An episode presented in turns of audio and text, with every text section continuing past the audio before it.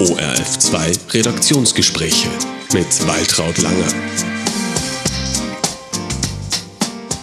Willkommen beim ORF2 Redaktionsgespräch. Sie hören Waltraud Langer, Chefredakteurin der TV-Magazine. Mich interessieren hier Menschen, Geschichten, Erfahrungen, Inhalte. Zu Gast ist heute Christoph Feuerstein.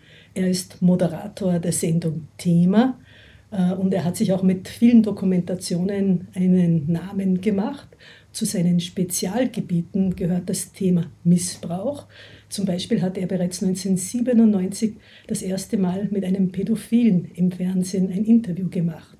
Wir sprechen heute miteinander aus aktuellem Anlass. Äh, es gibt diesen Fall in Oberösterreich, ein Arzt, der im Laufe der Jahre mehr als 100 Buben missbraucht haben soll. Christoph, wie erklärst du dir das, dass der schon seit 20 Jahren als Urologe arbeitet und erst jetzt kommt das ans Tageslicht. Ja, herzlich willkommen. Danke für die Einladung. Ja, das ist das alte Lied eigentlich, könnte man sagen. Dieser Urologe hat eine sehr angesehene Position in der Gesellschaft.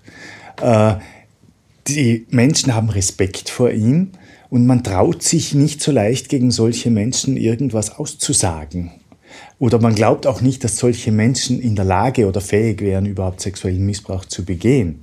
Und es war ja auch so, dass diese Buben, diese vielen Buben, nicht einmal sich bewusst waren, dass es hier um sexuellen Missbrauch geht. Die haben ja das oft erst danach erfahren, wie es die ersten Anzeigen gab, dass sie eigentlich Missbrauchsopfer waren, weil dieser Arzt das ja immer so verkauft hat, als würde das zur Behandlung dazugehören. Und es ist ja schwierig, über Sexualität prinzipiell mit den Eltern zu sprechen. Die haben dann auch nicht den Eltern erzählt, wie diese Untersuchung ausgesehen hat. Dass zum Beispiel der Arzt von ihnen verlangt hat, zu onanieren vor ihm und dass er teilweise geholfen hat, dann zu onanieren. Die haben geglaubt, das gehört zu dieser Praxis. Und genau das war dann eine Mutter, die den Fall zur Anzeige gebracht hat, die eben mit ihrem Sohn darüber geredet hat, was sie da an Gerüchten gehört hat. Und dann sagt der Bub zu ihr, naja, das macht er bei mir auch. Äh, und dieser Bub, weil er noch nicht 18 Jahre alt war, musste dann alles niederschreiben, wie eben die Anzeige eingebracht worden ist. Äh, und die Mutter hat dann in Thema gesagt, äh, Zitat, dadurch, dass er noch nicht 18 war, habe ich lesen müssen, was er angibt und ich bin dann heimgefahren. Ich habe geweint, ich habe geweint, ich habe gedacht, ich fahre gegen eine Wand. Zitat Ende. Also ein totaler Schock, eben ein angesehener Arzt, wie du das sagst. Also eben wie, man kann sich kaum vorstellen, so viele Fälle äh, und einer, der offenbar auch im Freundeskreis von manchen Opfern war. Es war so ein klassischer, ganz klassischer Fall, wie wir ihn hunderttausendfach kennen, dass dieser Arzt Aufklärungsunterricht auch in der Schule gemacht hat. Dass dieser Arzt zu den Jugendlichen ein sehr freundschaftliches Verhältnis aufgebaut hat. Also das war einer, über den konnte man auch mit dem konnte man auch über Themen reden, die man sonst nicht besprechen kann. Der hat sozusagen auch die Sprache der Jugend gesprochen. Teilweise hat er ja auch Jugendliche in sein Seehaus eingeladen äh, und dort sagt man auch äh, Leute missbraucht. Äh, und es ging einfach darum, dass der diesen Jugendlichen auch gesagt hat, alles was hier ist, hat seine Richtigkeit. Alles, was ich euch sage, bereitet euch auf euer Leben vor. Aber jetzt ist natürlich diese unglaubliche Wut der Eltern da und natürlich auch der Opfer. Äh, wie glaubst du, was hätte, wo hätten da die Alarmglocken deuten können müssen? Äh, glaubst du, hätte es da Indizien geben können, dass man da schon früher hätte reagieren können? Das ist ganz schwierig. Eine Mutter hat ja sogar gesagt, äh, diese alleinerziehende Mutter, und da hat sogar der Arzt eine väterliche Rolle für den Jugendlichen übernommen und sie war sogar dankbar dafür, dass sie als alleinerziehende Mutter auch den männlichen Teil hier in die Erziehung einbringen kann durch diesen Mann. Und das ist natürlich ein unglaublicher Vertrauensbruch. Und um das geht es ja letztlich. Ja. Die Kinder mussten danach erfahren, dass eigentlich ihr Vertrauen missbraucht wurde. Im Moment haben sie das ja oft gar nicht gemerkt. Aber jetzt wissen sie, der hat Grenzen überschritten und der hat massiv ihr Vertrauen missbraucht. Vorher etwas erkennen, äh, man muss immer mit Jugendlichen über Sexualität sprechen. Das ist bis heute auch noch ein ganz großes Manko. Diese Scham auch mit Eltern über Sexualität zu sprechen. Vielleicht wäre früher ein Jugendlicher äh, gekommen und hätte gesagt, äh, Mama, diese Untersuchungen sind so komisch und der macht Dinge, die sind mir unangenehm. Aber da es einem ja selbst so unangenehm ist, überhaupt über Sexualität zu sprechen, kommt das nicht auf den Tisch. Und darum dauert das oft so lange. Nun hätte man ja eigentlich geglaubt, dass diese Fälle etwas aus der Vergangenheit sind. Also wir kennen ganz viele Fälle von Missbrauch aus den 1960er Jahren, 1970er Jahren, aus Heimen, äh, staatlichen Heime, äh, Wiener Wilhelminenberg, kirchliche Heime, wo man aber den Eindruck hat, damals ist etwas ausgenutzt worden, dass es dass die Autoritäten noch ganz andere waren. Eben ob es Erzieher sind, ob es Geistliche sind. Also dass es damals eigentlich fast einfacher war, äh, Kinder zu demütigen, zu missbrauchen etc. Hast du das Gefühl, dass sich da jetzt viel verändert hat in der Gesellschaft? Es hat sich insofern etwas verändert, da natürlich Gewalt jetzt verboten ist an Kindern grundsätzlich. Es hat sich insofern verändert, dass es auch nicht mehr so viele Institutionen gibt, wo Kinder und Jugendliche untergebracht werden und dass hier natürlich schon ein ganz anderes Bewusstsein herrscht. Aber einer Illusion darf man sich nicht hingeben, dass es nämlich keinen sexuellen Missbrauch mehr gibt. Äh, sexueller Missbrauch hat es immer gegeben und wird es immer geben. Und sexuellen Missbrauch würde es dann nicht mehr geben, wenn jeder Mensch von der Sexualpädagogik her so gut erzogen werden würde, so frei in seiner Sexualität und so frei im Ausleben seiner Gefühle, dass er als erwachsener Mensch äh, eine gesunde Sexualität leben kann. Und das ist aber ein ziemlich äh, illusionistischer Gedanke. Gibt es aus deiner Sicht so etwas wie das geborene Opfer? Das geborene Opfer, das ist natürlich ein, eine schwierige Frage, aber eigentlich ja. Das geborene Opfer wäre eines, das eben eine sehr von frühester Kindheit an eine sehr unterdrückte Sexualität hatte, mit dem man nie über Sexualität gesprochen hat. Ein Kind, das zu seinen Eltern ganz ein schwieriges Verhältnis hat, vielleicht auch selbst Gewalt erlebt von den Eltern das nie Grenzen lernt, sich abzugrenzen lernt, ein Kind, das nicht lernt, mit seinem Körper umzugehen, ja, das wäre ein Kind, das sowohl prädestiniert wäre, Opfer zu sein, aber eigentlich auch Täter. Genau, und jetzt kommen wir zu den Tätern, denn wie ich es am Anfang gesagt habe, du hast dich ja auch mit der Täterseite sehr intensiv auseinandergesetzt und auch mit pädophilen äh, Interviews gemacht. Äh, wie bist du dazu gekommen und was waren da deine Erfahrungen dann? Was hast du da herausgefunden? Das Spannende war ja, wenn man über sexuellen Missbrauch nachdenkt, natürlich ist unser ganzes Herz bei den Opfern, ja, die so Schlimmes erleben. Aber um die Mechanismen zu verstehen, wie es überhaupt zum Missbrauch kommt, ist es unglaublich wichtig, sich auch die Täterseite anzuschauen. Und da kann man ja ganz große Erkenntnisse gewinnen, wie man sexuellen Missbrauch vielleicht auch vermeiden kann wie man, wie man eben vorzeitig erkennen kann, wie es zu sexuellem Missbrauch kommt. Wie wird jemand zum Täter aus deiner Sicht? Oder was hast du da für Erfahrungen bekommen im Laufe der Jahre? Also da gibt es natürlich jetzt ganz unterschiedliche Formen. Da ist einmal der pädosexuelle Mann, das sagt man heute eher zu Pädophilen, weil Pädophil ein bisschen verharmlosend ist. Da handelt es sich um eine ganz schwere Persönlichkeitsstörung. Also das ist eine Krankheit, die sich wirklich nur mit Medikamenten auch behandeln lässt, wo ein Mann den ganz unabdingbaren Trieb erlebt und die Sucht äh, an Kinder heranzukommen und mit Kindern Sexualität äh, zu haben oft auch auf einer ganz kindlichen Form. Dieser Mann wird dann oft selber zum Kind, wenn er mit diesen Kindern hier spielt und dann das Sexuelle dann auch als Spiel begreift. Äh, das sind aber nur 2% der Missbrauchstäter. Der weit überwiegende Teil, die 98 Prozent, äh, bezeichnet man als Ersatztriebtäter. Das sind Täter, die normale Beziehungen führen mit Frauen, mit Männern, äh, die in einer Ehe sind, die Stiefväter sind und so weiter und so fort, die in einer Lebenskrise Das kann Arbeitslosigkeit sein, Alkoholismus sein, eine nicht mehr funktionierende Ehe zum Beispiel, dass sie dann in diesen Phasen auch auf Kinder zugreifen. Das sind die Ersatztriebtäter. Aber auch die haben natürlich eine schwere Persönlichkeitsstörung oder Beziehungsstörung. Ja, da gibt es ja auch nie, niemals irgendetwas zu beschönigen. Aber diese Männer sind eher leichter zu therapieren oder von dem eher wegzubringen als Pädophile. Bei denen ist das wirklich ein schwerer Prozess. Es fällt auf, dass die Opfer, äh, denen hier etwas angetan worden ist, oft erst viele, viele Jahre später darüber sprechen können. Äh, jetzt zum Beispiel hat der Schriftsteller Josef Haslinger das Buch Mein Fall veröffentlicht. Äh, da geht es darum, dass er mit zehn Jahren, 1965 war das, in das Sängerknabenkonviktstift Zwettel gekommen ist. Er wollte eigentlich Priester werden.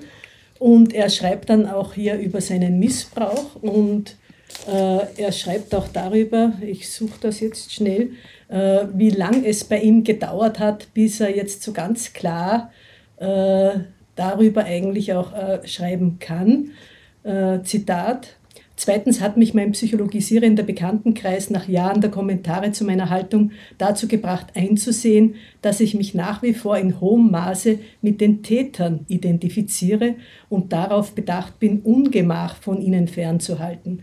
Mein Bruder Stefan drückte es drastischer aus. Er sagte, du fährst eine Strategie der Verharmlosung. Das nützt nur den Tätern. Zitat Ende. Wie erklärst du dir das, dass man sich eben so schwer tut, äh, die Täter zu demaskieren? Hm, also was Josef Haslinger in seinem gesamten Buch beschreibt, ist so der ganz klassische Fall, wie Missbrauch passiert. Auch heute noch in vielen, vielen unterschiedlichen Strukturen, auch in der Familie. Nämlich, dass das ja schon auch Vertrauensmenschen sind. Das sind ja Menschen, die auch gute Anteile haben für dieses Kind, weil sie dem Kind besondere Zuneigung schenken. Das Kind fühlt sich geliebt. Kinder haben ja auch, das wird ja oft auch so negiert, haben ja auch Sexualität. Das ist ja auch ein, eine, eine, eine schlimme Sache, dass man Kindern keine Sexualität zuschreibt. Das heißt, die Neugierde, die die auch haben, ja, sowas zu sehen und, und der zeigt mir was, was ich nicht kenne, das ist so eine ganz, äh, ganz eine toxische Mischung eigentlich. Und wie, wie Haslinger eben auch beschreibt, seine Eltern waren sehr streng. Seine Eltern wollten was Gutes für ihn. Ja, die haben ihn in dieses Heim geschickt, damit etwas Gutes aus ihm wird. Er war was Besonderes, er war ausgezeichnet. Und dann kam da dieser Pater, der in einem Gewaltmodell, da gab es ja auch viel Gewalt, der war wahnsinnig lieb zu ihm der hat ihn unterstützt, der, der war gut zu ihm. Und das löst diese, diese wahnsinnige Gespaltenheit aus. Wobei er, das muss man vielleicht auch dazu sagen, er schreibt dann am Schluss auch, ähm, meiner Wahrnehmung nach waren diejenigen, die übergriffig waren, äh, in der Gesamtzahl der Erwachsenen, mit denen wir es zu tun hatten, nur eine ganz kleine Gruppe, aber eine, die mir die Kindheit versaute. Genau. Zitat Ende. Genau. Also eigentlich, man hat ja auch oft dann schon fast das Gefühl, dass in all den Heimen und Internaten, die es gibt, dass das überall vorkommt. Aber auch er sagt, es ist eigentlich eine kleine Gruppe und die reicht eben, äh, um für manche Kinder dann äh, äh, so maßgeblich das Leben zu bestimmen. Absolut, aber man ist trotzdem in jedem Heim in so einer abgeschlossenen Blase, würde ich fast sagen, ja, die, die eigentlich ja so nicht sehr natürlich ist, wenn man jetzt sieht, da sind viele Jugendliche und Kinder auf einem Ort, dann sind die, die die Macht über die Kinder haben. Äh, und dann sind natürlich auch Grausamkeiten zwischen den Kindern, auch das beschreibt er sehr schön. Und dann haben sie in solchen Systemen halt diese Missbrauchstäter sehr einfach, hier an die Opfer zu äh, kommen und auch ihr Vertrauen zu erschleichen. Und was ich eingangs nämlich gesagt habe, Haslinger beschreibt das ja auch sehr schön, mit seinen Eltern gab es keine Thematisierung von Sexualität. Und er hätte sich auch nie getraut oder nicht für notwendig empfunden, seinen Eltern von diesen Übergriffen zu erzählen, weil die das sowieso nicht verstehen. Es gab einfach keine Sprache für das, was da passiert. Und das ist ja ein Ansatz, wo man eben sagt, das ist ja bis heute leider so, dass mhm. Kinder bis heute keine Sprache haben für ihren Körper, für das, was mit ihnen passiert. Aber auch interessant ist, äh, auch bei ihm hat man dann das Gefühl, das Opfer geniert sich.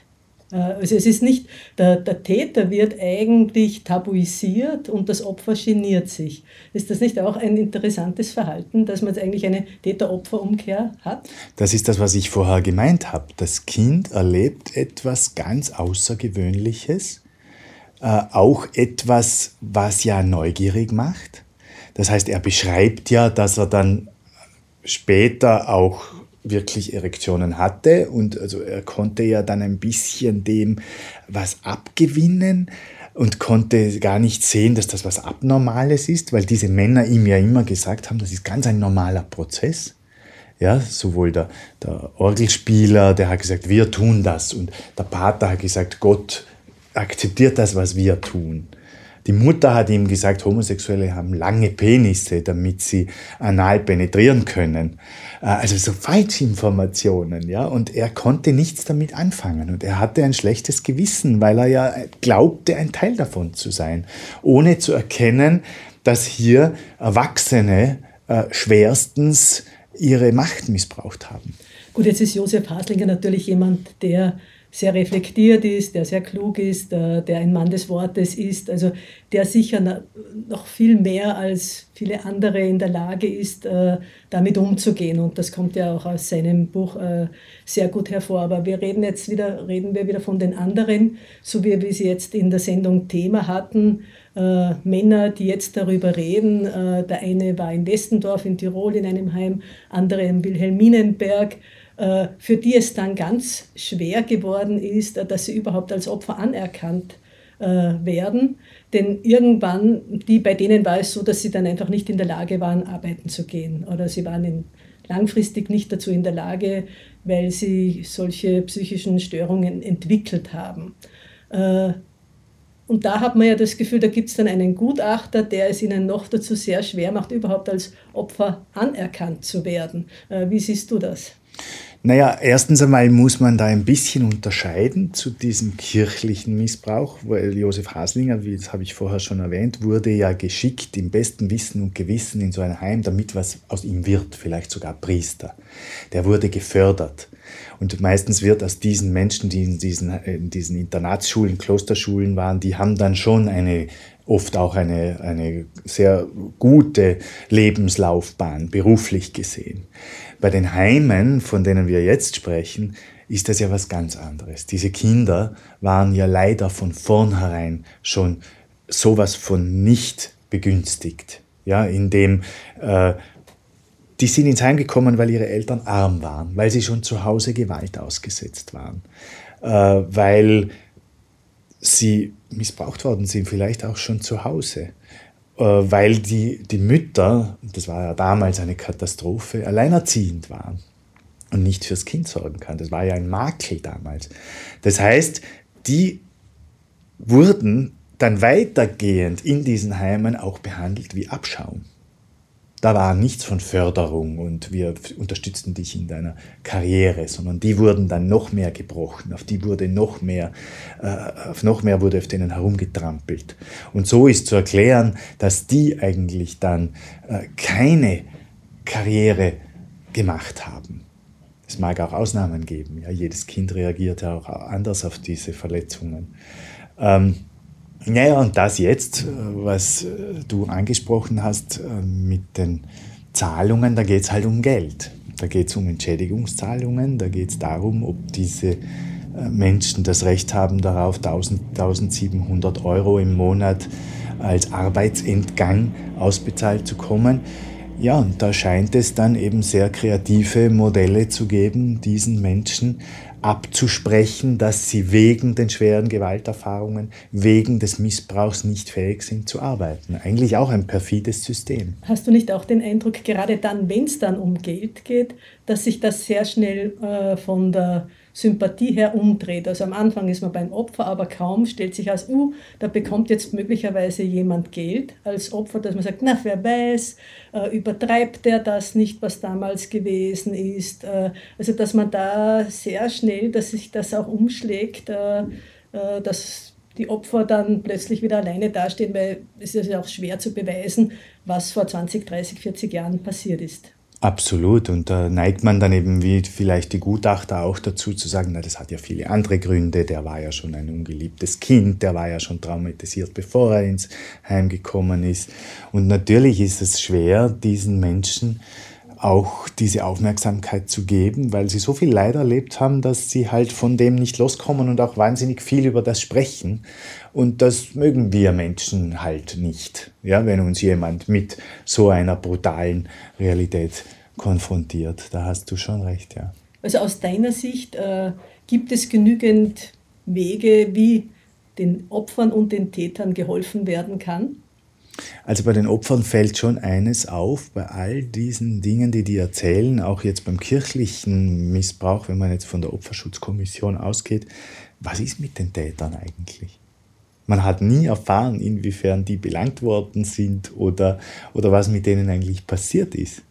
Das, den, den Opfern wird hier Geld gegeben, also zwischen 5.000 und, und 25.000 Euro, je nach Schweregrad. Aber man erfährt eigentlich nicht, was mit den Tätern passiert ist. Das macht mich schon ein bisschen ratlos und Haslinger beschreibt das auch in seinem Buch. Und zweitens diese Stelle, das ist sicher im besten Wissen und Gewissen, aber quasi untersucht sich die Kirche ja selbst. Also die, die Erzdiözesen finanzieren ja dieses Projekt.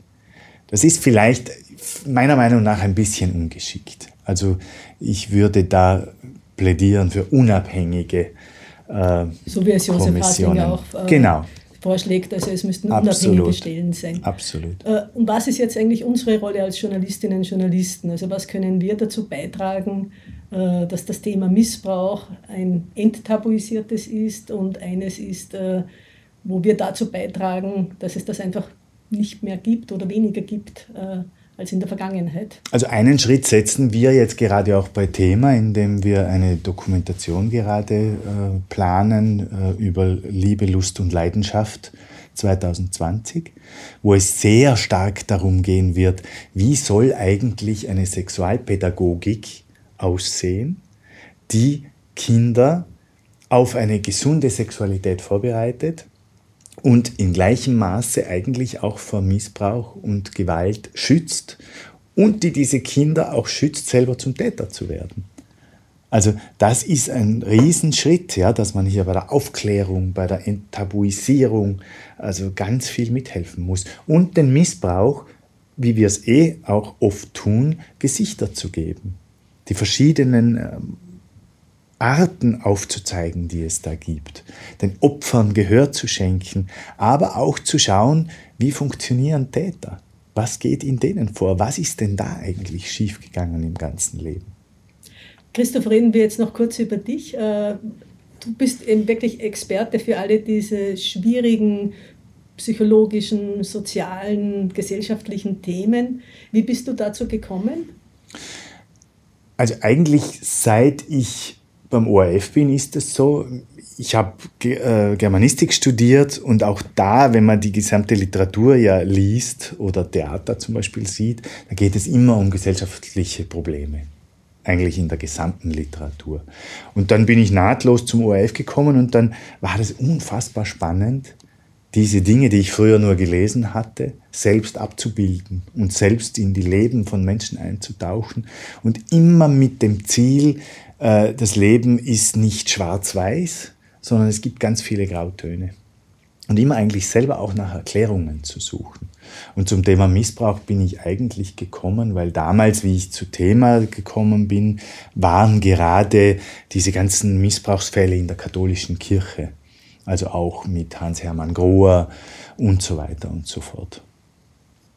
Und dann gleichzeitig beschäftigst du dich aber mit anderen Themen, wie zum Beispiel deine Dokumentation gemeinsam mit dem Oliver Rubenthaler Hass im Netz. Äh, und auch da hast du eben beide Seiten gezeigt, äh, die Opfer und die Täter. Also einerseits sehr bekannte Moderatorinnen, die via Social Media unglaublichen Angriffen ausgesetzt sind, äh, untergriffigster Art. Äh, aber eben auch die Täter, also die eben irgendwie vor sich hinschreiben am Abend möglicherweise äh, und die, die denen auch einmal ein Gesicht zu geben. Also auch da geht es dir immer um Opfer und um Täter. Mhm. Und weil wir jetzt nämlich gerade heute bei diesem Thema sind, eigentlich zieht sich ja durch all diese Geschichten auch das Thema Sexualität oder Lieblosigkeit. Nicht gesehen werden. Das ist mir bei den Hasspostern so aufgefallen. Das sind Menschen, die oft einsam sind, die allein sein sind, die Lieblosigkeit erleben und die dann stellvertretend den Hass und auch nicht selten auf Frauen und immer auf sexuelle Art und Weise, fast zu 100 Prozent, die die dann diskreditieren und quasi, wie es die Sexualmedizinerin gesagt hat, ihren verbalen Penis ausfahren, äh, um äh, den Frauen zu zeigen, wer der Mann im Haus ist. Wenn du jetzt, du bist seit 1997 äh, bei Thema, seit vielen Jahren auch Moderator, im Rückblick, auf was bist du wirklich stolz? Ist es das berühmte Interview mit Natascha Kampusch oder sind es ganz andere Dinge, die man vielleicht nicht so präsent hat? Also ich würde ja eher sagen, ich bin stolz auf das Interview mit Natascha Kampusch, aber deswegen, weil ja all meine Erfahrungen aus eben diesen Geschichten über sexuellen Missbrauch, über Gewalt, über ganz viele andere Phänomene mich ja überhaupt erst zu diesem Interview geführt haben. Weil was ist, es geht es da um anderes als um einen Menschen, der alle Grenzen auf so unvorstellbare Weise überschritten hat, äh, wie, wie eben wir uns das nie vorstellen können. Und aber auch eine, eine Frau, die auf unfassbar bewundernswerte Weise das verarbeitet hat und, und auch offen darüber spricht und trotzdem ihr zeigt, dass man trotzdem seinen Weg machen kann. Das finde ich ja das Schöne an dieser Geschichte. Im Grunde kann sie Opfern auch Mut machen, weil sie zeigt, man muss nicht sich dem Hass ergeben und man muss nicht das ganze Leben lang leiden. Ich will nicht leiden, ich will ein normales Leben führen. Also von dem her, ich bin eigentlich auf alles stolz, wo ich ganz tief in menschliche Geschichten eingetaucht bin und über diese menschlichen Geschichten äh, Kreisläufe und Mechanismen der Gesellschaft aufzeigen konnte. Nach all den Jahren äh, mit Natascha Kampusch, jetzt im Nachhinein, war es damals richtig, was sagst du, dass sie sich damals bei diesem Interview gezeigt hat? Oder wäre es besser gewesen, sie hätte das Gesicht nicht hergezeigt äh, und hätte sich damit äh, auch sehr viel an Hass möglicherweise danach erspart? Das ist so eine, eine Theorie, die sehr viel auch von Opferanwältinnen äh, immer gesagt wird. Ich sage da genauso wie Sie ein dezidiertes Nein.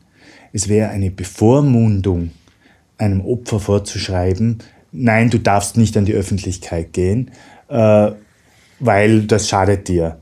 Ein Opfer muss das selbst entscheiden, wie es damit umgehen will. Und sie hat dann leider sehr viel Hass ertragen müssen, aber das hat ja auch viele andere Gründe, nämlich wie die Gesellschaft mit diesem Missbrauch umgegangen ist.